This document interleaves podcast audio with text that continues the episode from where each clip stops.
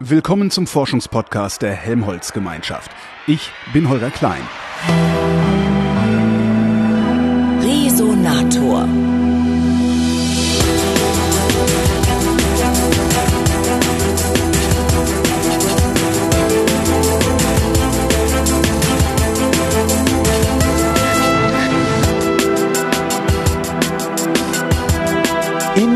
Am Geomar, da arbeitet Björn Fiedler, der ist wissenschaftlicher Koordinator des Ocean Science Center Mindelo. Ähm, Das Ocean Science Center Mindelo ist im November 2017 eröffnet worden und Mindelo befindet sich in den, auf den, in den, hallo Herr Fiedler, Moin, moin. auf den Kapverden, in, den- in Kapverden, auf den, Ja, auf den Kapverden. Also auf den Kapverden, weil es Inseln sind. Das sind Inseln, genau. Okay. Also so, so, so sagt man es eigentlich. Ja. Äh, was ist das Ocean Science Center? Also was macht das auf den Kapverden? Naja, es es steht da erstmal, ne? Da steht Macht's, Genau. äh, nee, aber ähm, es steht noch nicht sehr lange. Also es ist das, äh, wie Sie schon sagten, halt vor kurzem äh, eröffnet worden nach einer, nach einer Bauphase, nach einer drei, knapp dreijährigen Bauphase.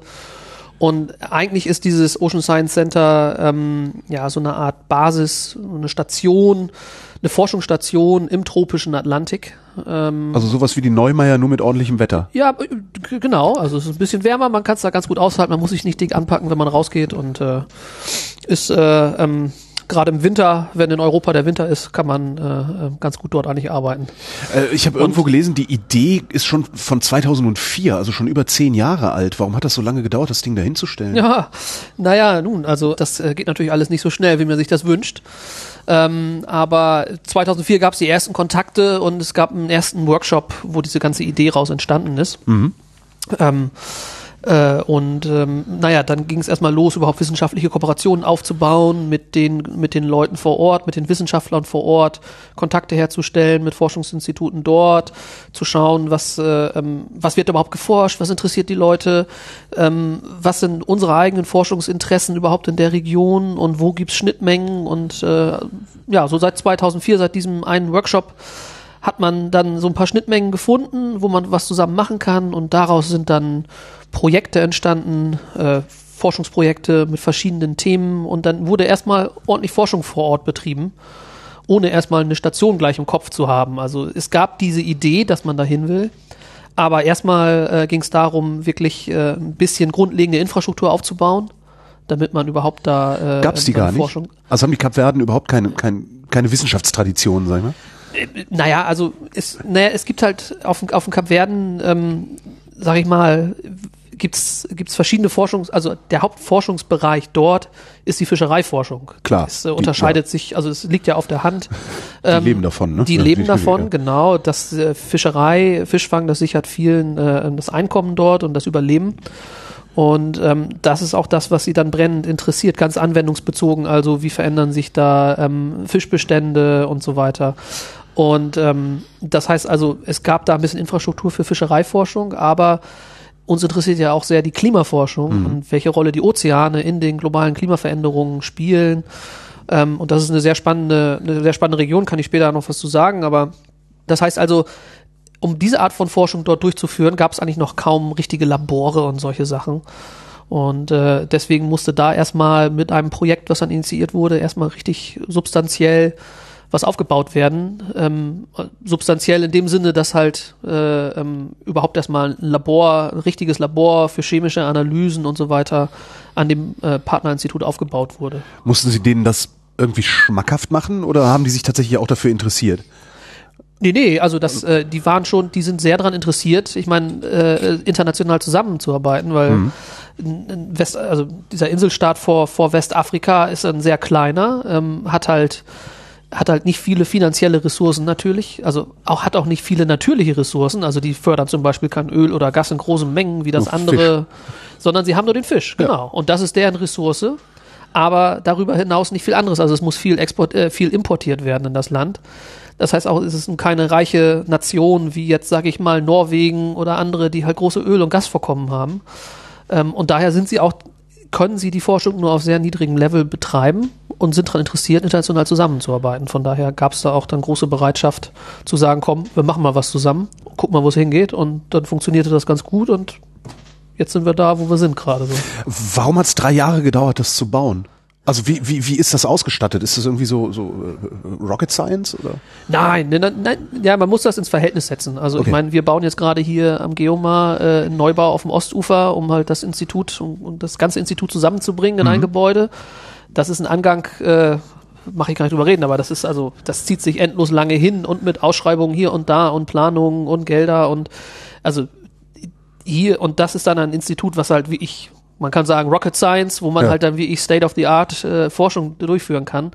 Auf dem Kap Verden war das Ziel erstmal überhaupt grundlegende Infrastruktur aufzubauen und äh, vernünftige, vernünftige Labore zu haben, äh, ähm, in der Lage zu sein, Forschungsequipment, größere Tauchroboter und andere Sachen zu ähm, dort zu bewegen und, und zu, zu nutzen, nutzen zu können überhaupt. Also grundlegende Sachen. Und das hat drei Jahre gedauert nachher auch, weil auf den Kapverden muss man auch erstmal alles hintransportieren. Also viele Materialien und Baumaterialien muss man da hinbekommen. Der Architekt muss natürlich entsprechend planen. Auch dort vor Ort muss man natürlich ausschreiben.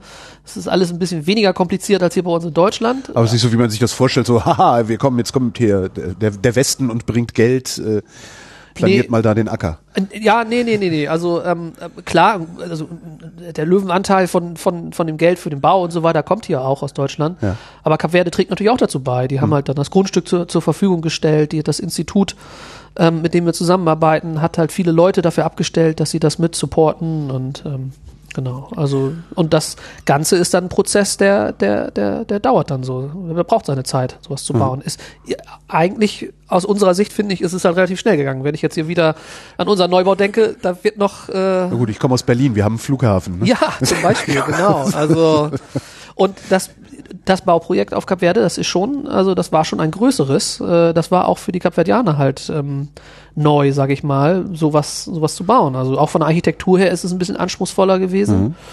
Und auch von der Ausstattung her, es brauchte dann auch seine Zeit und ich glaube jetzt, äh, ja, es, macht schon was her, auch für die Kapverdianer. Sie sind ganz stolz darauf, glaube ich, dass sie jetzt so ein Zentrum da haben, wo sie richtig gut Ozeanforschung mit betreiben können. Äh, bei Tauchroboter habe ich kurz gezuckt. Äh, da gibt es tatsächlich Tauchroboter. Wie, wie ist denn das ausgerüstet oder ausgestattet, die, diese, dieses Sender?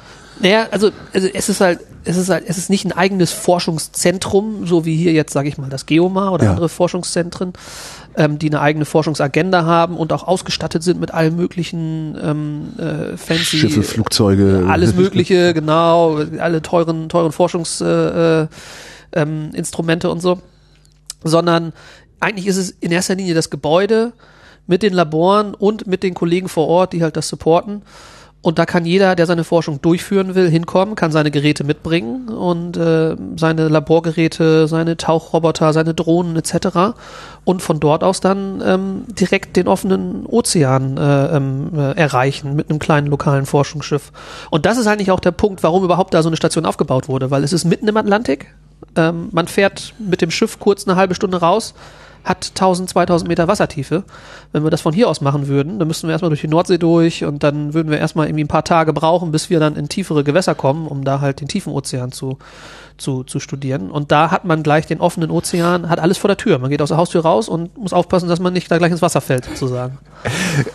Und da kann wirklich jeder hin? Nee, das wird schon behandelt wie, wie auch so ein Forschungsschiff, da muss man Anträge schreiben, dass man dahin darf, oder? Ja, wir sind ja gerade noch in, der, in, in dem Prozess des Aufbaus und der Etablierung des Ganzen. Also wir, das Gebäude steht jetzt und äh, ähm, wir äh, sind jetzt dabei, die ganzen mit den Kollegen vor Ort, die ganzen Strukturen aufzubauen, wie man offiziell herantreten muss, wie man da Zeit beantragen muss. Dann kostet das natürlich eine gewisse Gebühr, auch wenn man da bestimmte Einrichtungen nutzen will. Und ähm, aber wir waren halt, ganz lustig, wir waren halt da ähm, Anfang September letzten Jahres sind wir hin, um halt dann Labore einzurichten mit ein paar Sie, Technikern. war, Sie waren ein halbes Jahr am Stück da, ne? ich bin dann noch, genau, ich, ich durfte dann ein halbes Jahr äh, noch da bleiben, samt Familie und da dann Seit wann sind Sie wieder hier?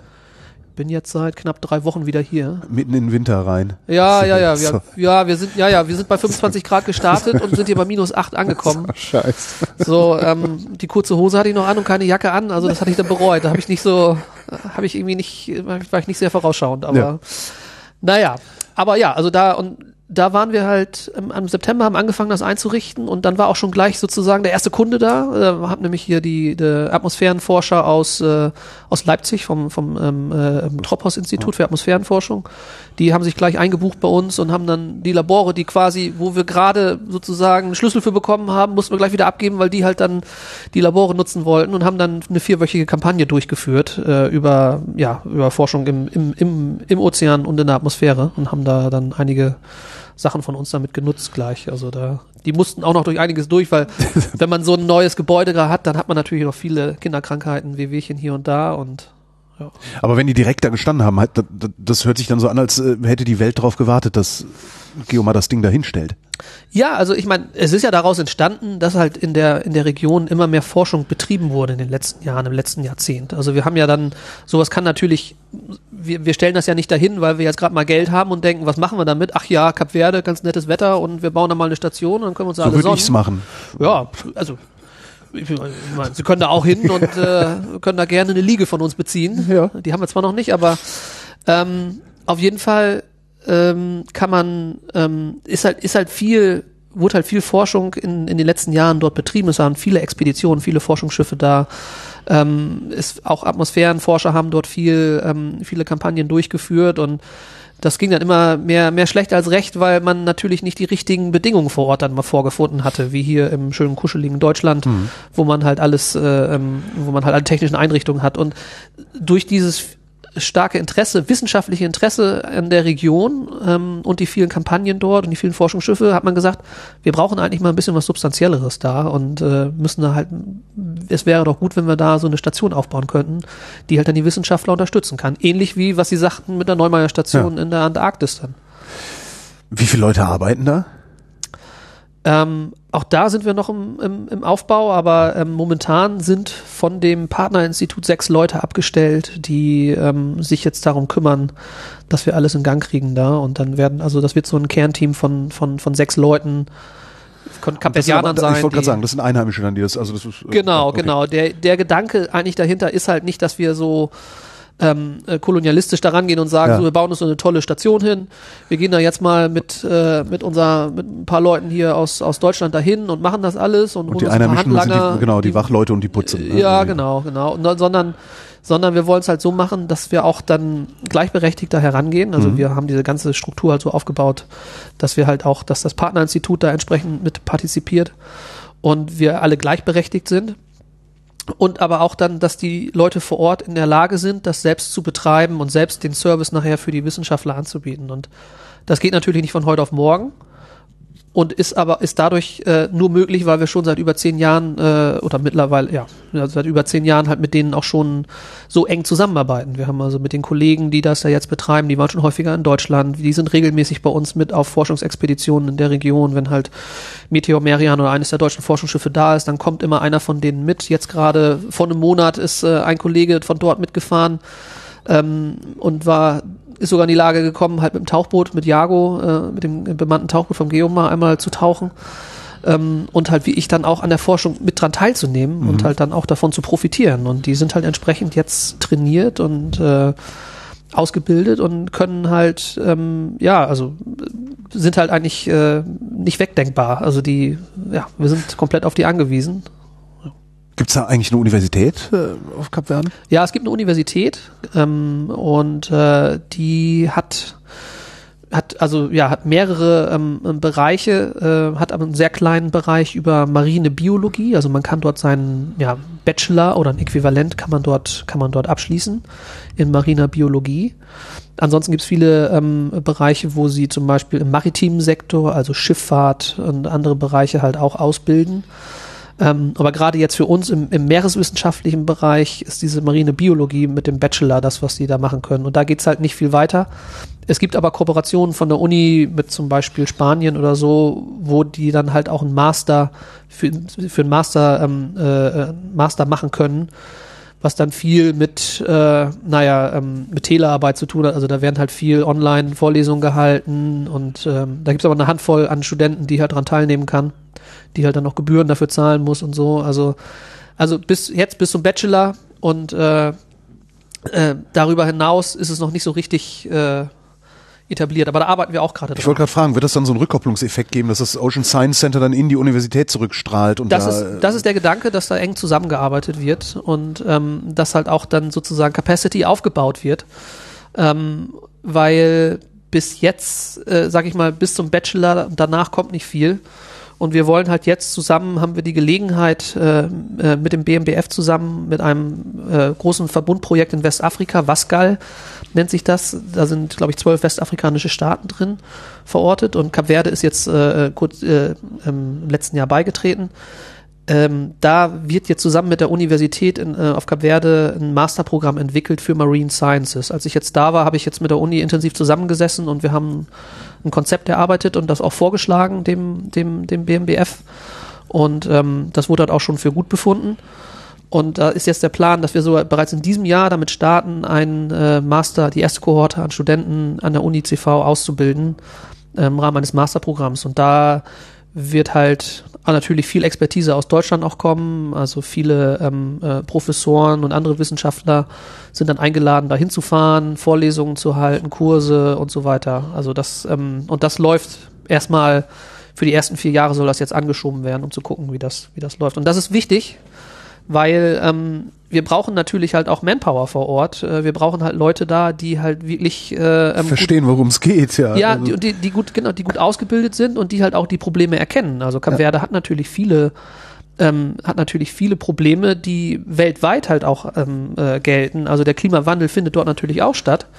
Und ähm, das, was hat das für Auswirkungen auf die, auf die Fischbestände, auf das Ökosystem vor Ort? Und wenn wir da viele Kapverdianer haben, die halt entsprechend ausgebildet sind, die halt auch dann diese Weitsicht haben und dann halt auch interdisziplinär Forschungsfragen be ähm, bearbeiten können, ist das natürlich sehr von Vorteil.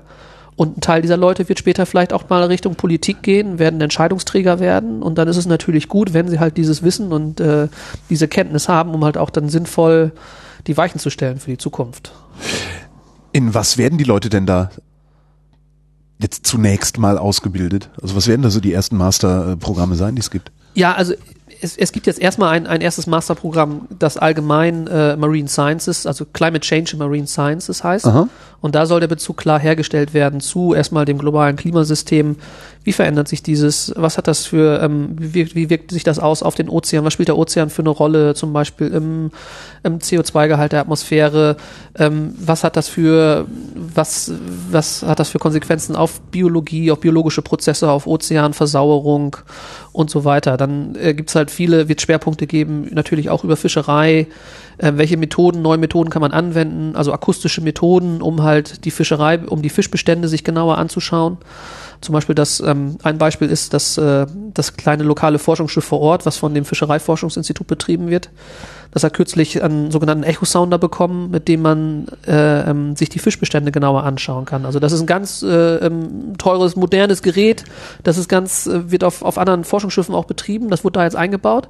Aber es fehlt noch die Expertise, um wirklich mit den Daten arbeiten zu können. Ja. Und äh, das heißt also auch Ziel dieses Schön, das ist ja nicht, Masterprogramms. wie, äh, nicht, nicht wie, wie so Leute wie ich äh, sich das vorstellen, so wie auf der Enterprise, dass da ein fertig visualisierter Datensatz rauskommt. Irgendwie so Ja, das- ja, das wäre schön wär's, genau. Also, aber das war so ein Beispiel. Da gab's halt dann Möglichkeiten, da gab's halt Gelder Mhm. und dann hieß es so, mach mal und jetzt kauft doch mal so ein Ding und zack ist es dann irgendwann da auf dem Schiff drauf. Aber jetzt weiß man nicht so richtig, wie man es benutzen soll. Und es gibt natürlich Experten von außerhalb, aber es ist ja der Gedanke ist ja da, dass die Kapverdianer das auch selbstständig betreiben und deswegen wird halt ein Schwerpunkt auch sein in so einem Masterprogramm, die Leute auszubilden in Richtung hydroakustische ähm, äh, ähm, Studien zu, zu Fischbeständen etc. Können Sie erklären, wie so ein Ding funktioniert? Naja, also so ein, so ein Echo-Sounder ist eigentlich, äh, eigentlich ist das äh, auf jedem Schiff verbaut, in einfacher Form. Das ist eigentlich ein also- akustisches, ja, so Sonar, das ist halt ein akustisches Signal, da wird halt ein, ein, kurzer Puls runtergeschickt Ja. und dann wird die Laufzeit gemessen, wie lange das Signal braucht, äh, um wieder hochzukommen. Dadurch kriegt man zum Beispiel die Wassertiefe raus. Aber wenn man bestimmte Frequenzen hat, dann kann man zum Beispiel auch feinere Strukturen erkennen. Wenn man genauer hinschaut, dann sieht man zum Beispiel die, die ganzen, die Fischblasen, die, die Luftblasen von den, von den, von den Fischen. Man kann also sehen, bestimmte Fische haben bestimmte Signale und dann sieht man auf einmal in der Wassersäule irgendwo ganz viel Signale, wo ganz viel Fisch ist und die richtigen Experten, ich bin da auch kein Experte, aber also die richtigen Experten können dann auch sagen, okay, welche Fischart ist das denn jetzt und so weiter. Also, und das ist etwas, das hilft natürlich ungemein, da ein besseres Bild zu bekommen von dem, von dem Ökosystem vor Ort. So, prinzipiell äh, mit denen zusammenzuarbeiten und da was hinzustellen und die Forschung dazu fördern, ist die eine Sache. Was, was forschen wir da konkret?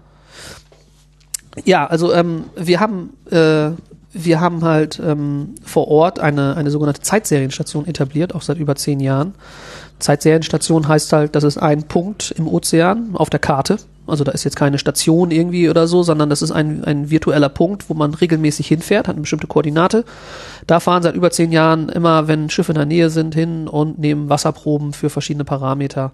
Alle möglichen Schiffe oder nur die Forschungsschiffe? Ja, die Forschungsschiffe. Also die Forschungsschiffe. könnte man ja eigentlich auch mit normalen Schiffen machen, dass man sagt, hier immer wenn ihr vorbeikommt, zieh mal Wasser raus, oder?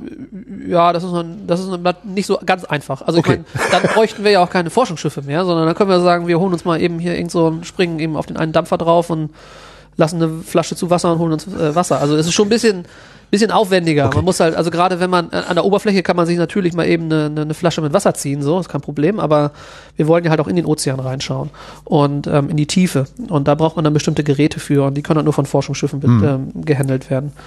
Naja, auf jeden Fall gibt's halt eine Station, äh, ähm, wo regelmäßig dann Schiffe hinfahren und Proben nehmen und wir uns dann die Veränderungen über die Zeit angucken. Und äh, in unserem Fall gucken wir uns dann sehr stark den, den Kohlenstoffkreislauf der Meere an. Also wir schauen uns an, was macht das CO2, ähm, ähm, wie, wie stark steigt das an, was für eine Variabilität ist da, was ist mit dem Sauerstoff, nimmt der ab und so weiter. Und ähm, das ist, das sind, das sind, das sind Fragen, die, die, die, die, die, die wir da beantworten, aus biogeochemischer Sicht sozusagen. Und das machen wir, indem halt dann diese Wasserproben genommen werden, aber auch, es gibt eine Verankerung dort. Also Verankerung heißt, muss man sich so vorstellen, an diesem Punkt, der ist so mit dem Schiff fünf Stunden entfernt von der Insel.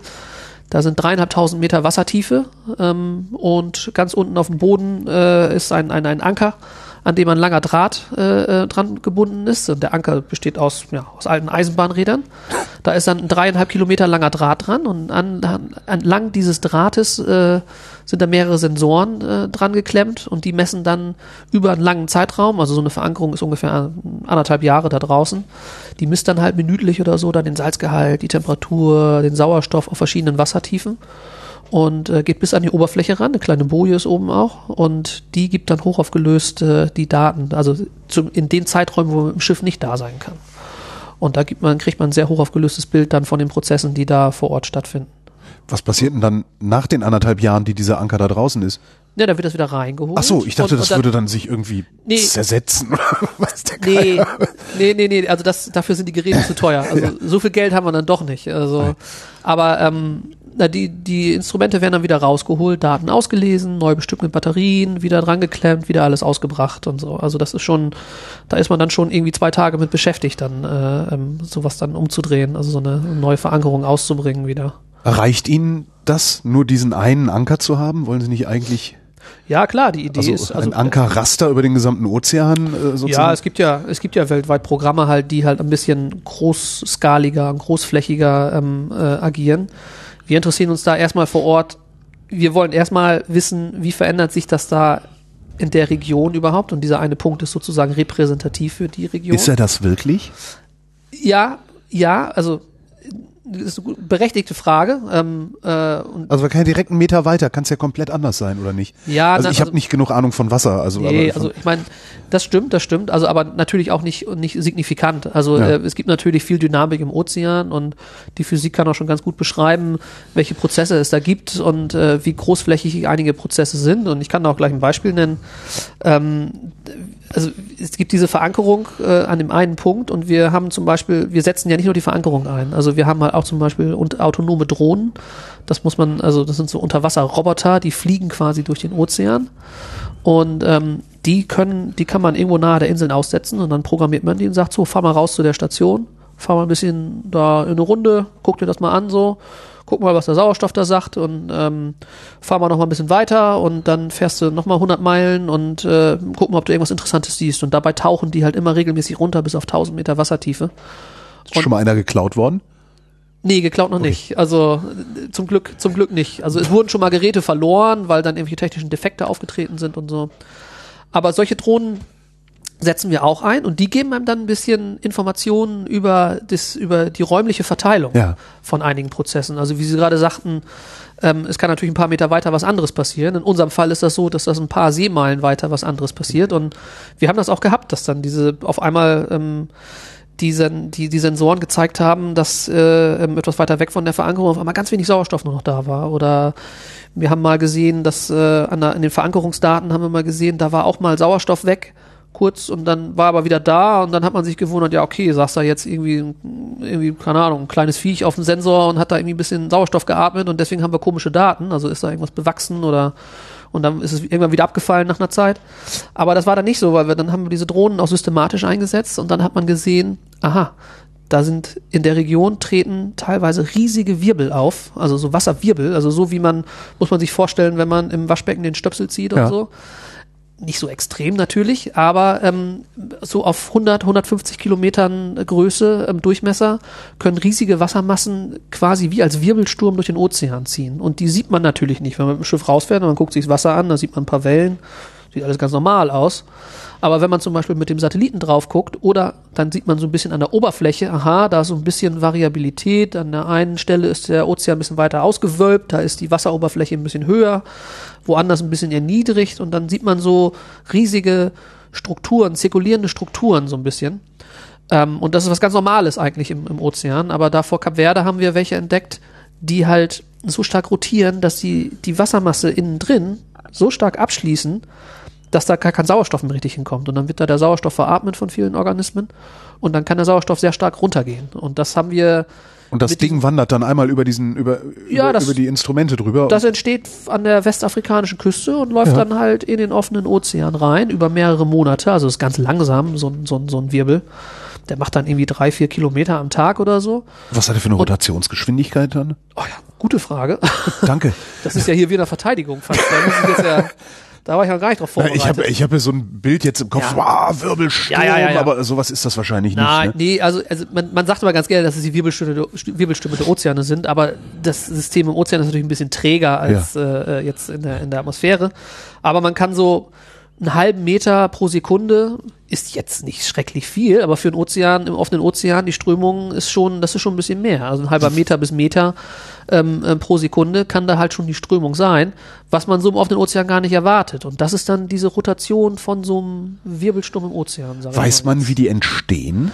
Ja, da gibt's, also man, wie gesagt, man kennt diese Wirbel im Ozean, die treten auch überall anders auf. Ja. Und ähm, man, man, man hat sie schon oft im Satelliten beobachtet und mit diesen, mit diesen neuen Drohnen haben wir jetzt aber auch die Möglichkeit gehabt, reinzugucken, also in, in das Zentrum dieser Wirbel. Also nicht nur, horizontal im Zentrum, sondern auch vertikal, dass man ein bisschen tiefer reinschaut. So was passiert dann bei 100, 200 Metern Wassertiefe. Und da haben dann diese Drohnen gefunden, dass da halt dieser niedrige Sauerstoff ist. Und wie die Wirbel an sich entstehen, weiß man, aber woher jetzt dieses, dieses echt krasse Sauerstoffminimum kommt, das ist noch nicht so richtig verstanden. Und da ist, das ist einer der Schwerpunkte, die wir da vor Ort haben und wo wir auch nächstes Jahr halt ähm, einige Expeditionen in der Region haben werden, um uns systematisch diese Wirbel anzuschauen, um auch sagen zu können, was spielen die überhaupt für eine Rolle im Ozean. Haben Sie einen Verdacht, Ein Verdacht jetzt äh, wie es zu dieser Sauerstoffarmut kommt? Ja, wir haben natürlich Theorien und äh, ähm, wir haben auch einige Hinweise durch unsere Messungen darauf. Und das findet natürlich dadurch statt, dass diese spezielle Art von Wirbeln sehr isoliert ist. Das heißt, es lässt nicht viel Wasser von außen rankommen. Es ist also nicht viel Austausch mit dem Wasser im Wirbel und außerhalb.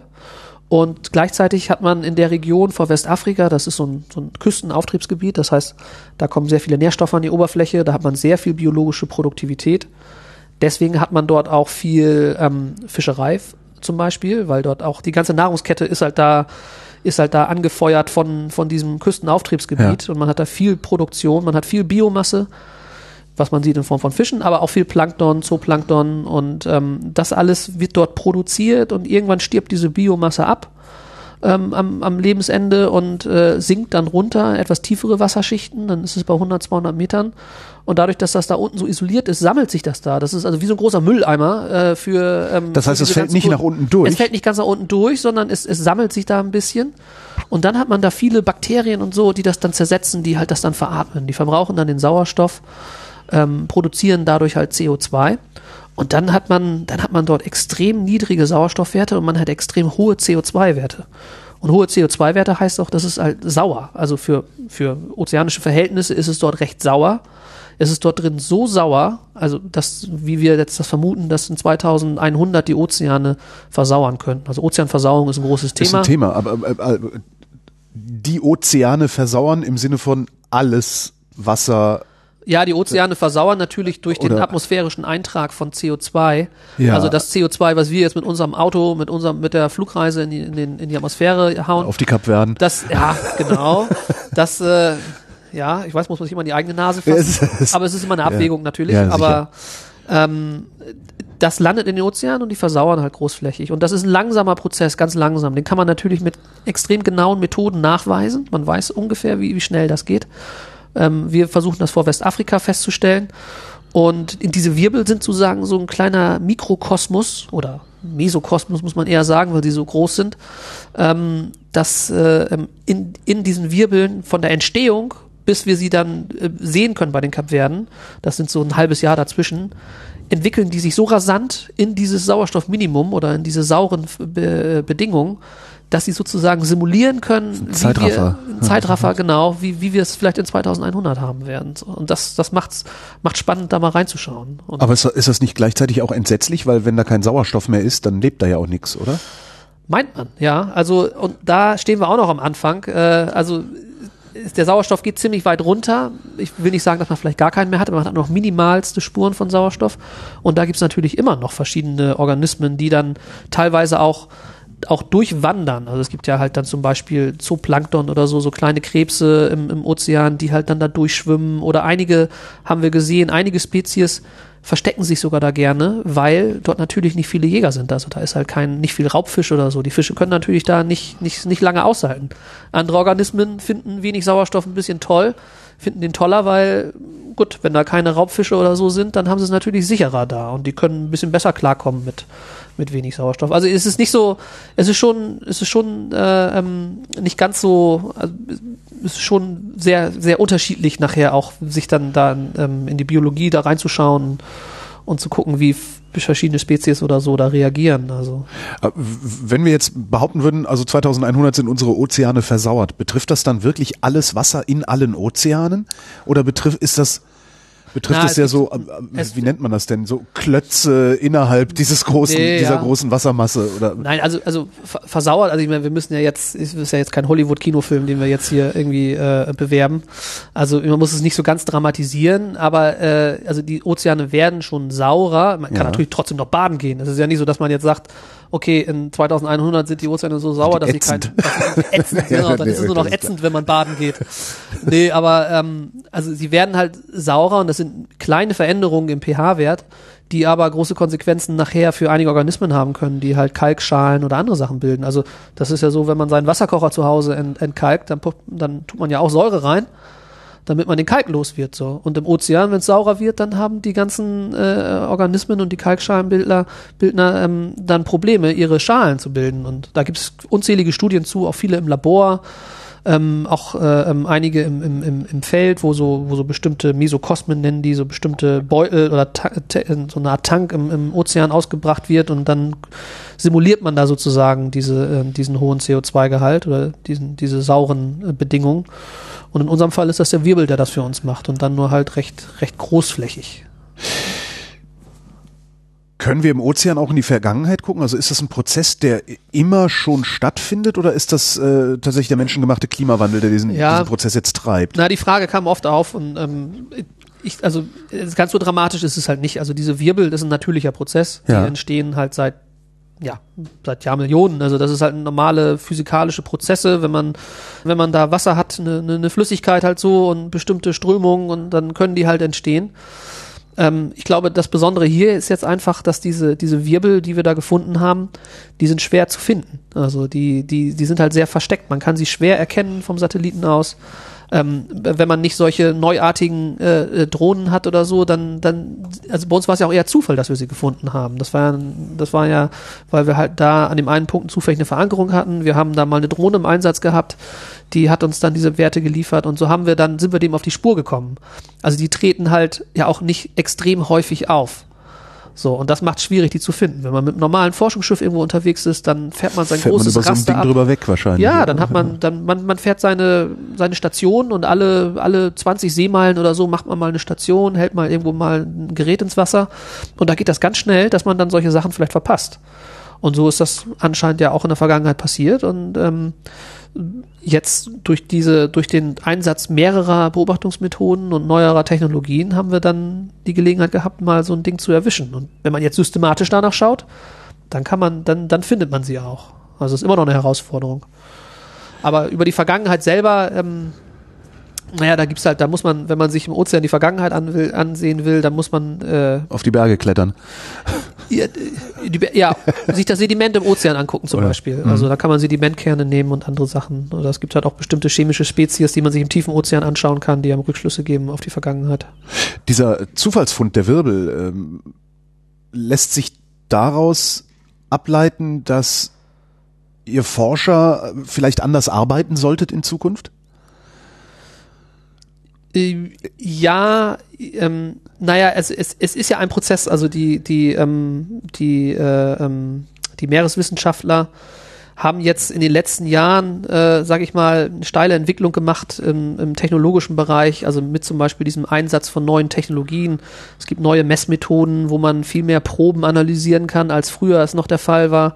Es gibt diese neuen Plattformen, diese autonomen Plattformen, diese Messroboter oder Messdrohnen, die man unbemannt irgendwo hinschicken kann und man sitzt zu Hause und, und dann kriegt man hochaufgelöst die Daten. Und das, das gibt einem, das zeigt einem, dass man, dass man halt noch, dass es halt noch viel mehr zu entdecken gibt, was man vorher gar nicht so, was man gesehen hat. Also letztendlich dieser eine Fund, den wir da haben, der ist ein guter Beleg dafür, dass man doch neuartige Methoden einsetzen muss. Aber man darf nicht vergessen, man braucht immer noch die konventionellen Methoden. Also man muss immer noch das kombinieren mit einer Forschungsexpedition, mit einem Forschungsschiff. Alleine nur auf diese Roboter zu setzen, das kann man nicht machen, weil die, die geben einem gute Informationen, aber die geben, die sind noch nicht in der Lage, so hochpräzise Messungen durchzuführen für eine, einige chemische Parameter zum Beispiel, ähm, wie man sie bräuchte. Also gerade im, im chemischen oder biologischen Bereich können die einem nur Hinweise geben und Mhm. dann muss man schon mit dem Schiff dann irgendwie eine, eine, eine geplante Kampagne haben und dann genauer hinzuschauen. Jetzt messen Sie seit zehn Jahren da. Was haben Sie gesehen oder was, was sehen Sie über diese zehn Jahre? Was passiert? Zeitserien an sich ähm, äh, sind, ähm, naja, ein, ein, ein ja, langwieriges äh, oder ein, ein längerfristiges Business sozusagen. Ähm, man kann man kann halt verschiedene, es gibt verschiedene Prozesse, die man sich auf verschiedenen Zeitskalen anschauen kann. So. Und die Langzeitveränderungen, die ein, die natürlich von Interesse sind, die sind halt erst so ab so einem Zeitraum von, sag ich mal, zehn Jahren oder so verlässlich zu, ähm, äh, ähm, zu beobachten. Also wie verändert sich zum Beispiel der, der CO2-Gehalt oder der pH?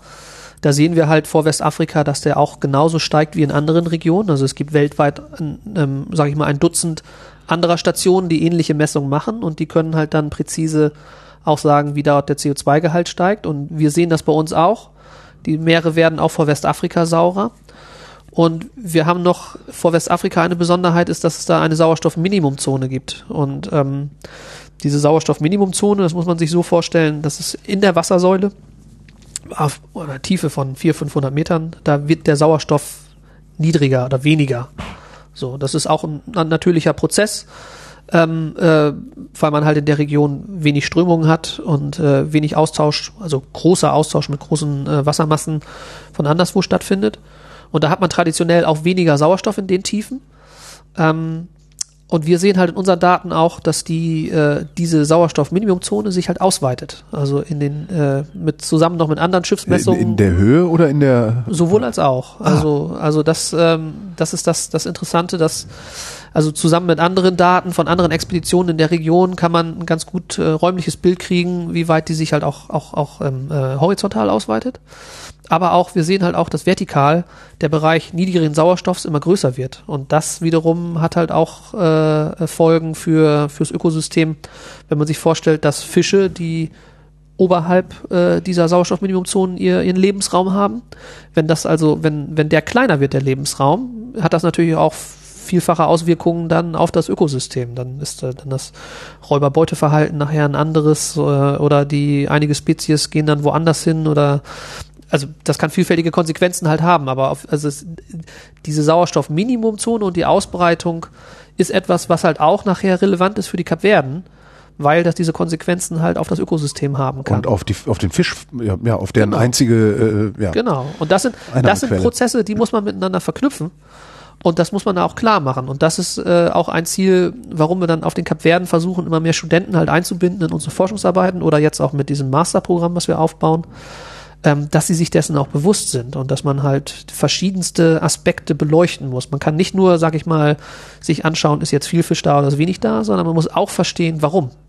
So, und da ist natürlich, äh, ähm, ist natürlich so eine Zusammenarbeit sehr wichtig, dass man sagt, mit den Methoden, die wir haben, mit den neuen Messmethoden, mit den neuen Messdrohnen und so weiter, haben wir in der, sind wir in der Lage halt ein ganz anderes Bild zu erzeugen vom Ozean, als es dann zum Beispiel die, die Kapverdianer bisher hatten, die halt hauptsächlich dann ihre Fischereiforschung gemacht haben und äh, ähm, ja, Wenn Sie sagen Sauerstoffminimumzone, also ich, in meiner Vorstellung äh, ist das halt, wird das halt in der Wassersäule nach unten hin immer weniger Sauerstoff. Aber das klang jetzt gerade so, als würde da zwischendrin wenig Sauerstoff sein und drunter ist wieder mehr Sauerstoff. Ja, genau. Wie kommt genau. das? Ja, also das hat, äh, man, muss sich das so vorstellen, dass der Ozean ist natürlich nicht einfach ein Eimer Wasser, wo jetzt, äh, sag ich mal, eine Wassermasse drin ist und alles super durchmischt ist oder so, wo man vorher noch mit einem Löffel durchgegangen ist, sondern das ist natürlich, so ein Ozean muss man sich vorstellen, ist sehr stark geschichtet und hat verschiedene Wassermassen. Also wenn man runtergeht und sich bis 5000 Meter anguckt, dann hat man dann hat man in den Regionen, auch in der Kapverden-Region oder so, dann sieht man Wassermassen, die kommen an der Oberfläche mehr aus dem Nordatlantik, dann dazwischen kommen welche aus dem Südatlantik, dann hat man ganz unten, oh, kurz vorm, äh, vorm äh, über, überm Boden, hat man eine Schicht, wo aus der Antarktis Wassermassen sich halt nordwärts äh, äh, ähm, ähm, ähm, vorbewegen und und und. Also das ist halt so ein Ozean, das ist eine Schichtung aus mehreren Wassermassen. Und dann hat man in der, in, Aber, aber warum, warum mischen die sich nicht? Also ich, Naja, ist doch, ist naja. doch Flüssigkeit. Ja, ja, aber es hat natürlich verschiedene Dichten. Also man hat, man hat verschiedene, ähm, man hat verschiedene Salzgehalte, man hat verschiedene Temperaturen und das, das hat eine, das hat zur Folge, dass das eine verschiedene dichte Flächen, äh, dichte Massen man hat im Ozean. Und dann hat man mit der weltweiten Zirkulation, hat man zum Beispiel im Nordatlantik geht halt an der Oberfläche kaltes, erkaltendes Wasser, dichteres Wasser geht halt runter, ähm, frischeres Wasser geht halt runter und ähm, fällt unten auf den Ozeanboden und geht dann den Weg entlang Richtung Süden und treibt dadurch sozusagen das weltweite ähm, äh, Fließband an, an, an der Ozeanzirkulation und an Wassermassen an. So. Und das ist halt ein sehr dynamisches und sehr, äh, sehr nein, dynamisch, aber sehr, sehr komplexes ähm, Konstrukt. Äh, kann ich jetzt auch als Chemiker gar nicht so ins Detail gehen. Auf jeden Fall aber ähm, hat man verschiedene Bereiche in, im, in, der, in der Wassersäule. Und die eine Region äh, oder vor Kapverden hat man halt dann diese Wassermasse, wo halt dann dieser niedrige Sauerstoff ist. Was halt auch dadurch kommt, dass halt in der Region, wie ich schon sagte, wenig äh, Durchmischung von außen kommt. Und aber auch gleichzeitig man in der Region generell viel Produktion hat an, an, an Biomasse und halt auch dann man regelmäßig von oben, sag ich mal, einen Eintrag hat an Partikeln, an Biomasse, die halt dann da auch veratmet werden.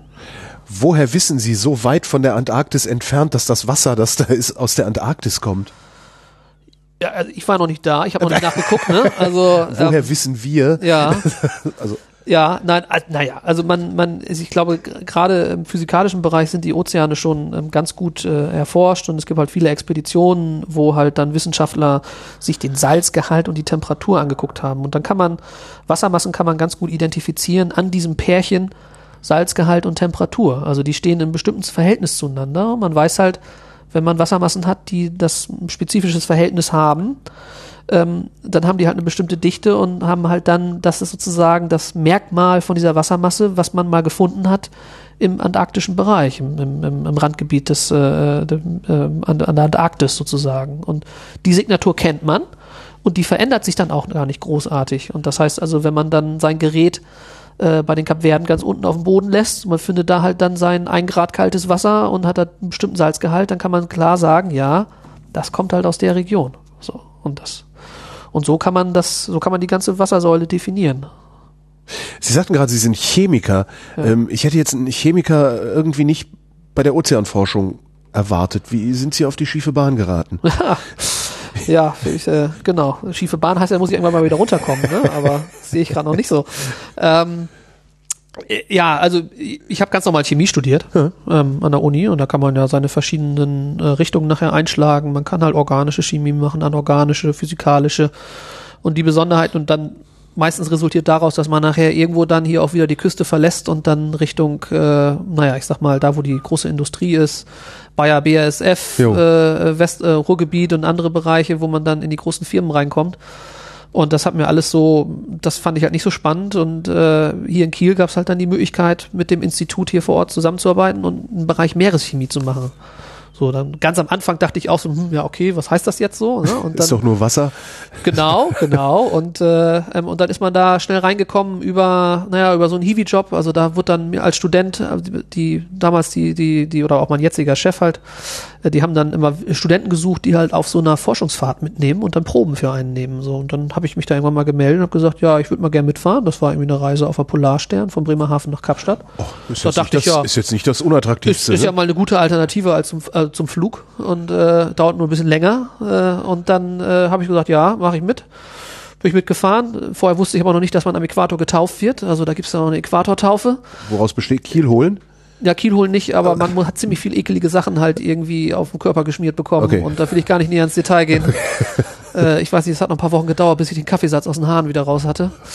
Und ähm, aber ja, da mitgefahren und ähm, man muss dazu wissen, äh, Ansprache ans Publikum, er hat Dreads. ja, das zieht sich, äh, das genau, das hat sehr, also der Kaffeesatz war ganz gemein. Aber ähm, naja, ja, mitgefahren und dann hat man so ein bisschen Blut geleckt und äh, und dann hat man, habe ich den Schwerpunkt weitergesetzt im Studium drauf und meine Arbeiten dann die Diplomarbeit damals noch gemacht und Doktorarbeit und das, ähm, ja, und so ist man, bin ich dann halt über die Chemie in die Meereschemie gekommen und oftmals ist das so, wenn du halt mit Leuten zu Hause quatscht und äh, dann irgendwie sagst so, ja hier Meereswissenschaften und ah ja, ja, ja, ja, und was, was machen die Wale so und die Schildkröten ja, ja. und ne? Und dann, ah ja, du bist ja Meeresbiologe und so, ne? Dann sitzt man immer so, ja, Chemiker, ne? Und dann muss man immer wieder korrigieren. Also die meisten Leute assoziieren immer noch ja, klar. mit Meeresforschung halt, dass man nur rausgeht zum Schildkröten zählen und Wale streicheln. Ja, halt Bio Biologie, vielleicht noch ein bisschen Geologie. ja, genau. Also, also, und dann sagt man immer, nee, nee, nee, nee, also es findet auch ziemlich viel Chemie halt statt in den Ozeanen. Und dann, ähm, äh, erklärt man immer halt ein bisschen äh, den, den, den globalen Zusammenhang, was die Meere für eine Rolle spielen in der Regulierung der Treibhausgase und so weiter und was sich halt dann an Chemie im Ozean abspielt. Und ähm, muss das, man muss das immer so ein bisschen immer noch wieder erklären und verdeutlichen halt. Was spielt sich denn an Chemie im Ozean ab? Also was findet der Chemiker da? Ja, es, es gibt halt, also es gibt eine Vielzahl an Chemikern, die sich, äh, äh, die sich verschiedene Prozesse im Ozean angucken. Ähm, es gibt halt, also was ich ja schon sagte und was, wo ich mich auch sehr daran interessiere, ist halt der Kohlenstoffkreislauf. Das heißt also, dass das CO2 aus der Atmosphäre, was in den Ozean geht, das sich dann im, äh, im Ozean löst und dann halt dort als, als, als CO2 vorliegt, aber auch halt sich aufsplittet in verschiedene andere chemische Spezies, die halt dann von der Biologie wieder aufgegriffen werden und dann halt biologische Produktion und so weiter stimulieren. Ähm, es gibt aber auch den umgekehrten Prozess, dass halt dann ähm, zum Beispiel äh, viel, ähm, ähm viel organisches Material ähm, äh, veratmet wird, wo halt dann Sauerstoff, sag ich mal, aufgebraucht wird und dann aus diesem organischen, aus dem, aus den, äh, aus dem organischen Kohlenstoff, aus den längerkettigen Molekülen, dann wieder CO2 entsteht. Also das ist ein sehr komplexer Kreislauf. Und gerade beim CO2 ist das so, dass der Ozean eine sogenannte Pufferfunktion hat für, für CO2. Das heißt, der Ozean kann viel mehr CO2 aufnehmen, ohne dass er gleich ganz sauer wird. Wie zum Beispiel halt jetzt ein Süßwassersee an Land oder so. Also diese, der, der Ozean hat, hat so eine Pufferfunktion und das, ähm, das hat zur Folge, dass halt die Ozeane uns helfen, halt so das ein bisschen äh, die, den CO2-Gehalt abzupuffern. Hätten Wie macht er das? Weil es Salzwasser ist? Oder warum kann ja, er das? Ja, genau. Es hat also klar, es ist auch mit mit äh, mit Salzwasser äh, zu tun, aber dann ähm, diese diese Kaskade an verschiedenen Spezies, also diese diese Gleichgewichte, diese chemischen Gleichgewichte, die vorliegen, die können sind halt in dieser Salzwasserumgebung können sich halt viel mehr verschieben in, in bestimmte Richtungen als zum Beispiel in in, in, in Süßgewässern. Und ähm, das macht halt diesen Oze das macht halt dann die Ozeane so einzigartig jetzt für die Kohlenstoffaufnahme. Und das ist etwas, was wir alle merken, weil Gäbe es das nicht, dann hätten wir schon viel mehr CO2 in der Atmosphäre, wir hätten dann schon viel wärmere Temperaturen und so weiter und so fort. Aber wie, wie lange dieser Ozean das machen kann überhaupt noch oder wann kippt das System? Ich wollte gerade fragen, wie lange muss der denn ja, versauern? Ja, gute Frage. Ne? Also da, ähm, äh, wenn wir das alles so beantworten könnten, dann könnten wir jetzt alle in die Rente gehen und müssten da nicht mehr Forschung zu betreiben, so ungefähr. Also das ist noch, das ist halt noch nicht, noch nicht wirklich verstanden. Es gibt ja verschiedene Ozeanregionen, in einigen Regionen ähm, passiert das schneller, in anderen langsamer und so weiter. Also das ist nur ein Beispiel. Dann gibt es halt viele Leute, die gucken sich zum Beispiel ähm, ähm, Spurenmetalle an im Ozean, Eisen oder, oder Aluminium. Fragt man sich, was das jetzt soll. Ähm, aber zum Beispiel, auch Beispiel von Westafrika, man hat da die Sahara nebenan und regelmäßig kommen dort große Staubstürme an. Als ich jetzt ein halbes Jahr da war, da haben wir fünf, sechs äh, große Staubstürme gehabt, wo man 200 Meter noch weit gucken kann oder 100 Meter und dann sieht man nichts mehr. Und man schmeckt richtig so diesen, diesen, diesen Staub oder diesen Sand in der Luft. Und äh, da ist zum Beispiel viel Eisen, Aluminium, andere Spurenmetalle drin, die dann in den Ozean gehen und die sozusagen als Dünger wirken. Also die ähm, Eisen ist etwas, was halt dann in den Stoffkreisläufen und in der in der ähm, äh, ähm, in der biologischen Produktion in den Zellen überall ähm, äh, von von Bakterien von anderen Organismen halt gebraucht wird und wenn halt was man auch braucht sind Nährstoffe und ähm, deswegen wird halt Eisen halt auch so als so ein, so ein, so ein äh, Mikronährstoff bezeichnet, weil wenn man ganz viele normale Nährstoffe da hat, aber kein Eisen, dann kann auch nicht so gut was wachsen Aha. und gedeihen. Ähm, und deswegen hat halt Eisen auch eine ganz äh, entscheidende Rolle halt. Und das gibt es halt viele Wissenschaftler, die sich dann zum Beispiel diese Spurenmetalle angucken im Ozean. Dann gibt es welche, die gucken sich hauptsächlich organische Verbindungen an. Ähm, äh, es gibt Leute, die gucken sich viel Stickstoffverbindungen an. Also auch ähm, Stickstoff ist auch äh, ähm, sehr wichtig im, in den Stoffkreisläufen. Das ist davon abhängig, also welche Stickstoffspezies man findet, hängt davon ab, wie viel Sauerstoff ist da. Um wieder auf diese Wirbel zurückzukommen, wir haben dann zum Beispiel entdeckt, dass in diesen Wirbeln, wo der Sauerstoff so niedrig war, einige Stickstoffspezies entstanden sind, äh, wo halt dann ähm, Lachgas zum Beispiel ganz stark entsteht. Da haben wir auch eine Studie zu veröffentlicht. Ähm, Lachgas, ähm, muss man dazu sagen, ähm, Stickstoffdioxid ist ähm, Kann jeder im Sahnespender ausprobieren, genau. äh, genau, äh, nicht Stickstoffdioxid, die Stickstoffoxid. Also gut, N2O, Lachgas, ähm, äh, ist halt auch ein, ein, ein klimarelevantes Gas, äh, ähm, was halt auch zum Beispiel viel in der Landwirtschaft und so weiter entsteht ähm, und was halt auch dann, äh, ähm, was ja auch einen Treibhauseffekt halt äh, ähm, hat, erzeugen kann. Und in diesen Wirbeln haben wir gesehen, dadurch, dass der Sauerstoff so niedrig war, äh, sind halt bestimmte chemische Reaktionen angesprungen, die halt dann diesen, dieses Lachgas oder halt auch molekularen Stickstoff äh, entstehen lassen. Lachgas, wie gesagt, ist dann für die Atmosphäre relevant.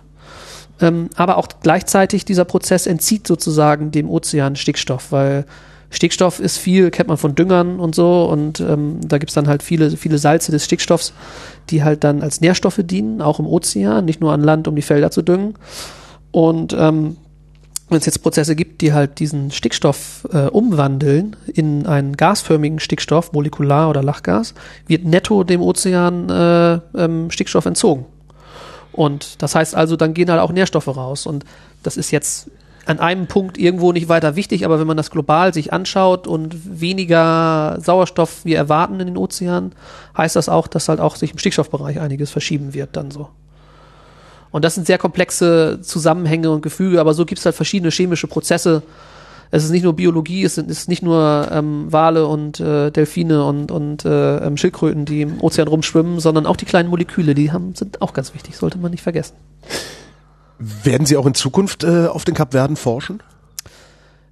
Ja, ich hoffe. Also äh, Woran? Ich, also wir werden natürlich, also wichtig ist, äh, ähm, hatte, ich- hatte ich schon gesagt, wir sind ähm, nächstes Jahr sind wir mit äh, mehreren Arbeitsgruppen und mehreren Forschungsschiffen und äh, autonomen Geräten da vor Ort, um uns diese Wirbel nochmal genauer anzuschauen, weil wir bisher nur sozusagen einen Schnappschuss von diesen Wirbeln haben und wir wollen uns jetzt mal angucken, wie ändern sie, wie ändern die sich, wie ändern die ihre Lebenszyklen?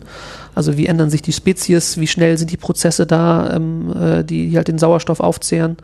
Das wollen wir uns anschauen. Und ein wichtiger Aspekt, der hört sich aber langweilig an, ist halt, dass man diese Zeitserie fortführt. Das ist eigentlich eine große Herausforderung, dass man über einen langen Zeitraum. Ja, eigentlich will man 100 Jahre haben. Ne? genau, genau. Und dahin zu kommen, das ist halt natürlich schwierig. Also es ist ja auch nicht so, dass halt überall Geld vom Himmel fällt. Mhm. Und ähm, aber da dran zu arbeiten, dass man das ein bisschen, dass man das irgendwann mal verstetigt bekommt und dass man diese Zeitserie auch äh, ähm, über einen langen Zeitraum mit guter Qualität fortführen kann, das ist natürlich ein großes Ziel. Ähm, und das ist auch äh, immer noch eine große Herausforderung, das halt aufrechtzuerhalten dann so. Wissen Sie denn jetzt schon, was in Zukunft auf dem Kapverden geforscht werden wird? Also welche Fragen da jetzt die dringendsten sind? Ja, ja, also ich, gut, es gibt natürlich langfristige Fragestellungen, die halt beantwortet werden müssen. Das ist ja halt der, der Rolle des Sauerstoffs natürlich mhm. und die Abnahme und auch dieses Kohlenstoffs ähm, inwieweit die Ozeane dort versauern und äh, ähm, dann aber wichtig halt natürlich auch, ähm, inwieweit das Ökosystem sich dort verändert. Also das sind so, so langfristige Sachen, wo man sagen kann, okay, da werden Schwerpunkte in den nächsten Jahren weiter zu laufen. Aber es gibt ja auch viele Sachen, die halt dann erst aufkommen, indem man halt andere Sachen entdeckt, wie das Beispiel von diesen Wirbeln. Vor fünf Jahren, sechs Jahren haben wir noch nicht gedacht, dass wir uns da so drauf fokussieren würden, auf solche Wirbel weil wir es noch gar nicht kannten, weil wir sie noch gar nicht kannten. Also von daher kann man jetzt gar nicht sagen, was kommt in den nächsten Jahren. Und dann ist es ja auch so, dass nicht nur wir dort Forschung betreiben, sondern halt auch international Forschergruppen vor Ort sind. Wir haben aber oftmals auch internationale Forschungsschiffe von den Amerikanern, von den Franzosen und so weiter da in der Region. Und die haben natürlich auch eigene Fragestellungen und so. Und das heißt also, ist, ähm, von daher kann man jetzt nicht so genau sagen, in wie, wie es in 20 Jahren dort aussieht, woran man dann weiter forscht und was dann gerade relevant ist. Also, und vor Westafrika wird natürlich Staub immer eine große Rolle spielen. Wie genau, äh, welche genaue Funktion hat der Staub da für die Biogeochemie im Ozean? Äh, das hört sich an, als äh, wäre die Biogeochemie auf den Staub angewiesen. Also als wäre das nicht ein Störfaktor, sondern ein notwendiger Bestandteil. Es gehört irgendwie dazu. Wie genau, das wissen wir halt noch nicht. Also und wie wichtig das halt ist, wie verändern sich die Staubströme in der Zukunft vielleicht? Also wird es zum Beispiel, ähm, nehmen zum Beispiel vielleicht die Winde ab durch den Klimawandel?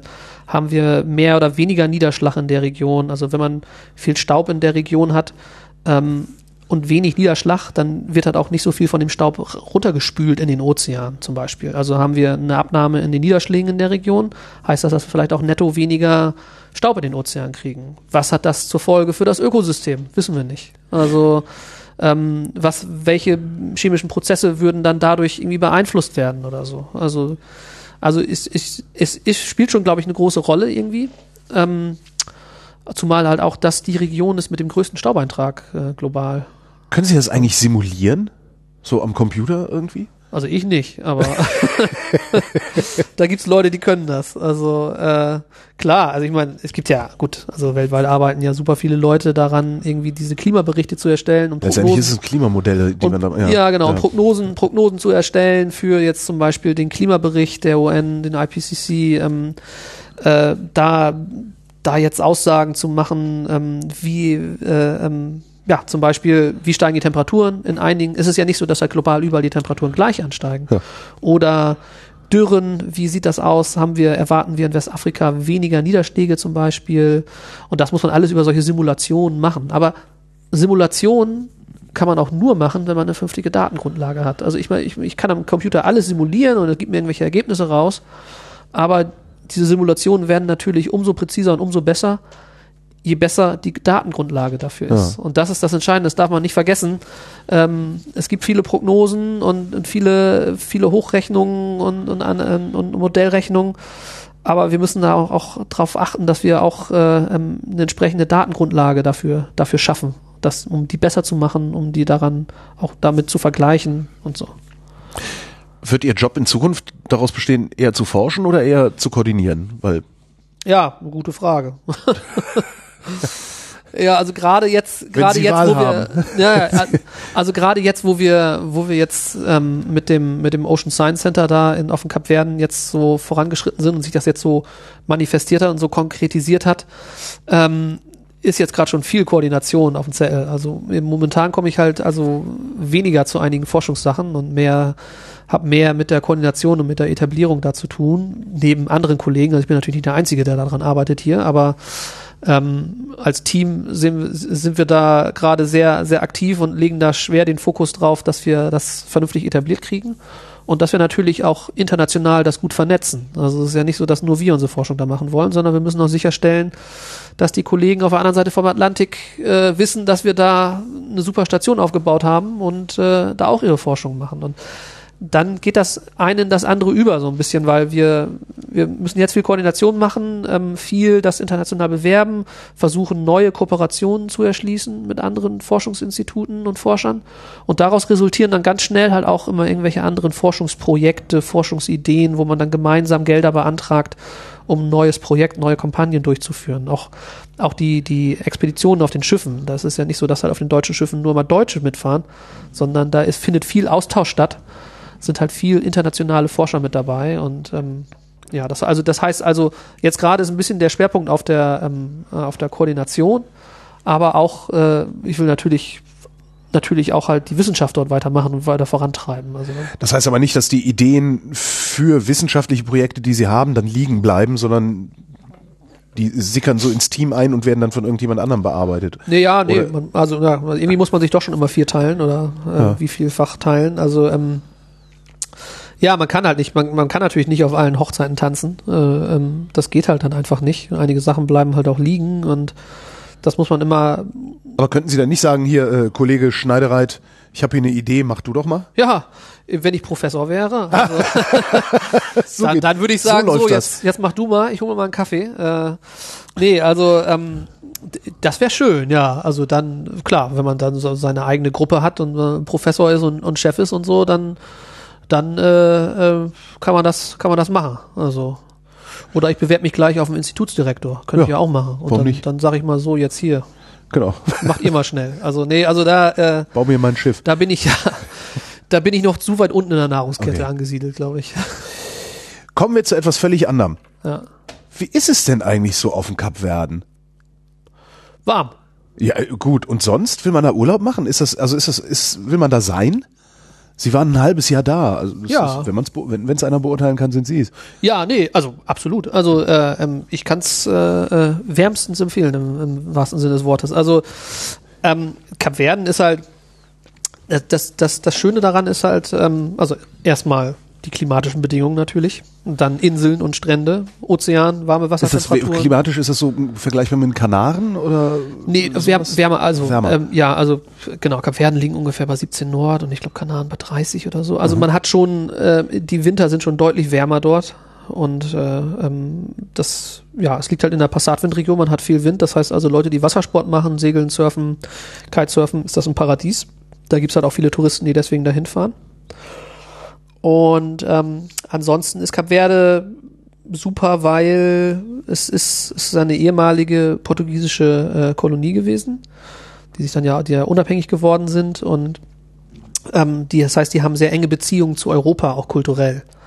So, also es ist zwar ein afrikanischer Inselstaat, ja. aber durch die engen Beziehungen zu Europa und die Kultur, die daraus entstanden ist, dieser Mix aus afrikanischer und europäischer, südeuropäischer Kultur, mit noch so ein bisschen Prise Brasilien da drin.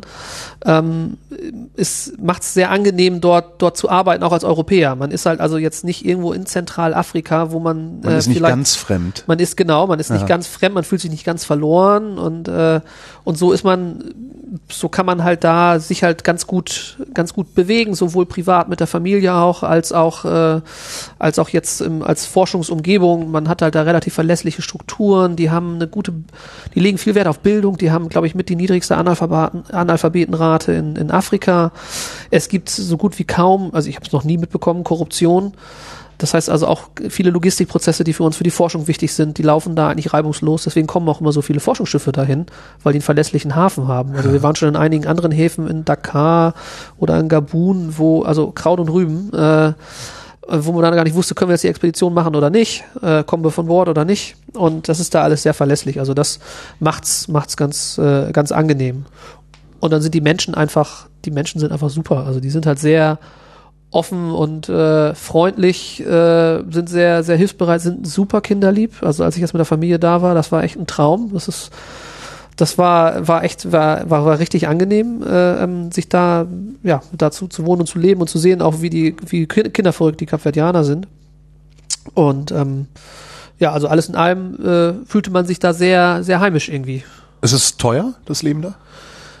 Relativ. Also ist ein Inselstaat, die müssen halt vieles ran schaffen mit Schiff und Container aus Europa oder woanders her. vieles ist gut, alles, oder? Ja, na, die haben halt schon, die haben natürlich schon Landwirtschaft da auch. Okay, also, ja. ähm, also von daher kann man sich da äh, den frischen Fisch natürlich, äh, aber die haben äh, Landwirtschaft auf, auf relativ geringen äh, ähm, oder relativ geringem Umfang aber man kriegt ja trotzdem all seine frisch, das frische Obst und so von den Inseln und aber dadurch, dass vieles importiert wird äh, werden muss, ist halt auch also die Preise natürlich auch recht recht hoch, muss man sagen. Also da Kap Verde ist ein nettes nettes äh, nettes Ländchen, also nette Land und Leute sehr nett, aber auch man muss da äh, man darf nicht vergessen, die sind sehr ist es eine Insel, ist ein Inselstaat und äh, die Uhren ticken da ein bisschen anders als hier in Europa. Also wenn man da hinkommt und seine Arbeiten durchführen will, also mit der Taktung, die man hier so in Europa, in Deutschland hat, und gerade als Deutscher, wo man dann irgendwie äh, wo 13 alles, Uhr 13 Uhr heißt. Ja, so, genau, wo alles minutiös okay. durchgeplant ja. ist.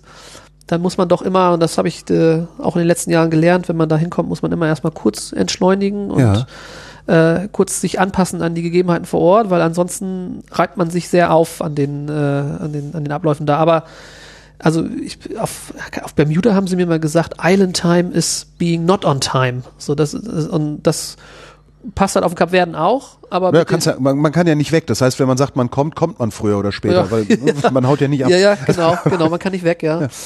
Ähm, aber aber mit den Kollegen, mit denen wir zusammenarbeiten, äh, läuft das ganz gut. Also, weil die haben uns kennengelernt über die Jahre, wir haben die kennengelernt. Und man hat sich dann so in der Mitte getroffen und dann ist äh, was ist denn, was, was, was ist denn besser? Also in, welcher Taktung in welcher Taktung würde man lieber leben ah. oder in welcher Taktung würden Sie lieber leben?